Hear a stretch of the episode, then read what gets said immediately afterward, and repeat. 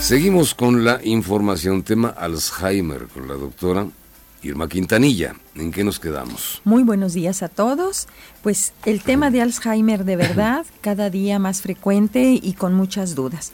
Si tú recuerdas, empezamos a hablar de las señales de alerta que nos deben informar para poder atender lo más pronto posible a estas personas que empiezan con estos datos precoces. Hablábamos de cambios de memoria que dificultan la vida cotidiana, dificultad para planificar o resolver problemas, dificultad para desempeñar tareas habituales en la casa, en el trabajo o en su tiempo libre, desorientación de tiempo o lugar, dificultad para comprender imágenes visuales, así como objetos que se relacionan uno al otro en el ambiente el día de hoy continuamos con esta lista que serían los nuevos problemas para el uso de palabras en el habla o en lo escrito. Los que padecen Alzheimer, Sergio, pueden tener problemas en seguir o participar una conversación. Es posible que paren en medio de conversar sin ideas, ya no sepan ni qué les estaban diciendo ni qué quieren decir. Repiten mucho lo que dicen, Puede ser que luchen para encontrar palabras correctas o que el vocabulario apropiado no sepan cuál es en ese momento. Entonces, le pueden dar a un objeto de uso cotidiano, como por ejemplo un lápiz, eh, el palito ese, eh, porque, porque ya no abstraen, ya no. Exactamente. Otros datos de alarma serían la colocación de objetos fuera de lugar y la falta de habilidad para retrasar sus pasos. O sea, hay personas que ya con esta enfermedad los zapatos los guardan en el refrigerador. Lo de la cocina lo llevan a la recámara, o sea, ya no están desacomodan las cosas, no hay orden. Ya ya todo fuera de su lugar. Disminución o falta de juicio. Estas personas empiezan a desvestirse, por ejemplo, en lugares cuando hay visitas, empiezan a experimentar cambios en ese juicio. Pueden regalar grandes cantidades de dinero a alguna visita, al cuidador o a personas. Por eso hay que estar muy al pendiente, porque pierden o tienen disminución del juicio. Es realmente preocupante cuando esta persona ya empieza a perder la iniciativa para tomar parte en el trabajo o en las actividades sociales. Se empiezan a aislar, no quieren convivir y por supuesto va aunada a un cambio de humor o, de personalidad. Se pueden volver retraídos con una depresión, con ansiedad, con irritabilidad, a desconocer, a juzgar y decir es que tú me quieres matar, es que no te conozco. A los hijos empiezan a desconocerlos, a decir que los maltratan, etcétera de verdad es importante que diagnostiquemos oportunamente a estas personas. ¿Y quién mejor que la familia para notar todos estos cambios de alerta y pedir la ayuda? Hablábamos que dentro de las demencias, el 50% de estas demencias son de Alzheimer. Y están muy relacionadas también con el estrés, como lo hemos comentado, ¿no? Y primeramente les decía, para poder diagnosticar hay que pedir ayuda de los profesionales de la salud. Hacer una tomografía, hacer por supuesto estudios de juicio, de cognición, conductuales y todo esto pues obviamente a través de un profesional de la salud. ¿Quiénes son los profesionales de la salud que deben atender a estas personas y a la familia? Porque fíjate que no nada más se altera la vida de una persona, sino es de la dinámica familiar. Recuerda que yo soy terapeuta familiar sistémico y cualquier enfermo va a alterar la dinámica familiar. No nada más es uno, todo el entorno familiar se ve afectado. Y con mayor razón en este tipo de enfermedades, en que ya ves que te decía que es llamada la enfermedad del olvido, y por lo tanto requieren de un mayor apoyo. ¿Quiénes son los profesionales de la salud? En primer lugar, el médico familiar, el médico de primer contacto que va a estar ahora más que nunca en cercanía con esta familia para brindar el apoyo que se requiere, no nada más de continuidad del segundo o tercer nivel de médicos que esté controlando, porque aquí es la permanencia con la familia, mirar cómo está afectando esta persona que tiene Alzheimer, este familiar, al demás grupo, cómo poder apoyarlos en el aspecto de apoyo cognitivo, ahora sí, de apoyo emocional, para poder estar bien todo el grupo familiar. Otro de los elementos sería un neurólogo, un médico internista, un nutriólogo, un médico en rehabilitación, para poder orientarles de qué hacer, qué movimientos hacer, qué no hacer incluso. Por supuesto que entra el cuidador. El cuidador es todo un tema dentro del tratamiento. Fíjate que hasta hace poco se decía que era una enfermedad que no tenía cura era progresiva y mortal. Es verdad, es progresiva.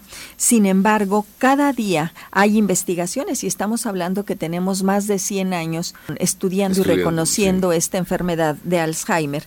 Bueno, pues hay fármacos como la tacrina, donepensilo, galantamina, ribastigmina, mamantina, todos estos fármacos que te he mencionado se conocen en conjunto con inhibidores de la colinesterasa, los que ofrecen mejores posibilidades para la terapéutica de estos pacientes. Están apareciendo, por supuesto, muchas investigaciones y medicamentos que tratan de controlar. Sin embargo, todavía no se logra al 100%, pero se ha visto que esto retrasa. Si vimos las causas, una de ellas, dentro del aspecto farmacológico, bueno, pues será usar las estatinas y los besafibratos para controlar los niveles de ese colesterol malo, de esos triglicéridos, que, puede estar, que pueden estar elevados. Entonces, definitivamente son medicamentos que nos van a estar apoyando. El uso de antiinflamatorios, de hormonas, de medicamentos que actúan también a nivel inmunológico, todos estos medicamentos pueden mejorar las condiciones y retrasar un poco la progresión. Sin embargo, fíjate que hay dentro del tratamiento no farmacológico, es importante que veamos que el entorno familiar puede favorecer que haya una aceleración de la enfermedad o oh, que haya un, retardo, sí. Entre estos aceleradores se consideran el estrés familiar. Una familia en donde todos pelean, en donde no se quiere hacer nadie a cargo, en donde hay mucha violencia, bueno, pues va a provocar aceleración de esta enfermedad, cambios bruscos en las rutinas diarias, cambios a un domicilio nuevo del enfermo, o sea, lo sacas de su entorno y entonces él entra en un mayor estrés, ¿sí? Eh, y cuando, por ejemplo, los llevas a residencias de adultos mayores que se dedican al cuidado de estos enfermos, los sometes a un estrés tan importante. La, la familia cree que lo único que requiere es atención de un cuidador externo cuando para las personas, para nosotros, los importantes son nuestra familia, los seres que amamos. Y, y, en muchas ocasiones, pues sí, se puede entender que no se tenga el tiempo. Y pagando se cree que se suple esto. Sí en cierta medida, pero no toda. Entonces, este es un acelerador de la enfermedad. Los retardadores, por lo tanto, de la enfermedad sería un ambiente funcional, un ambiente de armonía, feliz, el que ellos hagan ejercicio, que socialicen con amigos, con familiares, con otras personas. Esto va a permitir que el paciente tenga una mayor paz, una mayor tranquilidad, no entre en estrés y acelere todo este proceso que ya hablamos en nuestra semana pasada del Alzheimer. Del Alzheimer. Dentro del grupo que te comentaba, un cuidador es aquella persona que va a estar en contacto con el paciente con Alzheimer. puede ser remunerada, no remunerada, puede ser un familiar o incluso un amigo. Estas personas van a atender las necesidades, tanto físicas, psicológicas y sociales, de esta persona que ya no puede valerse por sí. sola. Sin embargo, el cuidador principal debe también ser visto como una persona importante que hay que cuidar, porque acuérdate, el que cuida enfermos enferma y luego enferma más que el propio enfermo. y, fíjate que podemos estar hablando de pacientes que cuidan a otro tipo de, enfermos, que tengan cáncer, que tengan sida, que tengan eh, cualquier enfermedad incapacitante, insuficiencia renal también es desgastante. Pero en este caso, por las características de la enfermedad, va siendo muy afectado el cuidador si no tiene las características, como te podría decir. Observar al paciente para saber este cuidador qué debe tener, que se tenga esa capacidad de observación, de análisis, para entender a tu paciente qué le agrada, qué le desagrada qué capacidades y funciones conserva para poder estimularlas, que tenga información, que asista a conferencias, a seminarios, para saber en qué consiste esta enfermedad. Hay un desconocimiento muy grande y por lo tanto también hay un maltrato hacia el enfermo porque no se conoce la enfermedad. Relacionar los síntomas de la enfermedad con los del paciente y la condición que presenta éste.